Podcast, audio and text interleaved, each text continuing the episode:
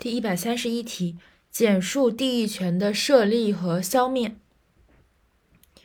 地役权的设立，地役权合同应当采取书面形式，地役权自地役权合同生效时设立。这是一个登记对抗主义，当事人要求登记的，可以向登记机构申请地役权登记；未经登记的，不得对抗善意第三人。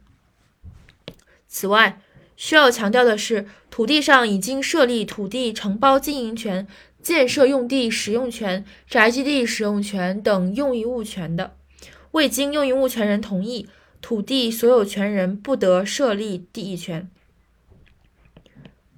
就是需要经过用益权人同意。然后，土地所有权人享有地役权或者负担地役权的，设立土地承包经营权、宅基地使用权等用益物权时，该用益物权人。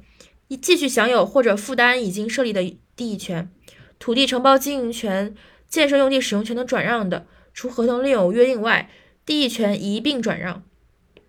土地承包经营权、土地经营权、建设用地使用权等抵押的，在实现抵押权时，地役权一并转让，就是转让的问题。转让是一并转让，不管是设立呃，不管是转让用益物权还是抵押用益物权，都是要一并转让。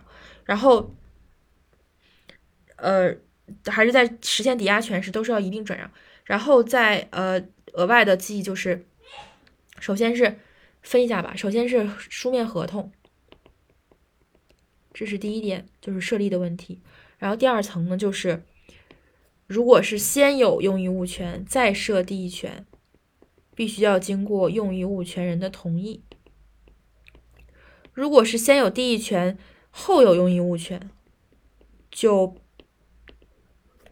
就是，呃，该用益物权人继续享有或负担已经设立的地役权，就是不用说同不同意了，就大家都有，大家都有份儿。最后是两个转让，转让就是一个是呃这个用益物权转让的，一个是抵押的时候，就是一个用益物权，一个是抵押物权，一个是那个担保物权。所以一书面合同，二先有用益物权怎么办？三后有用用益物权怎么办？四两个转让。然后消灭呢？消灭是这样的：当是地役权人有有下列情形之一，共役地权利人有权解除地役权合同，地役权消灭。一是违反法律规定和或者合同约定滥用地役权，滥用；二是有偿利用共役地约定的付款期限届满后，在合理期限内经两次催告未支付费用。注意是两，这里是两次催告，跟前面的一次催告不太一样。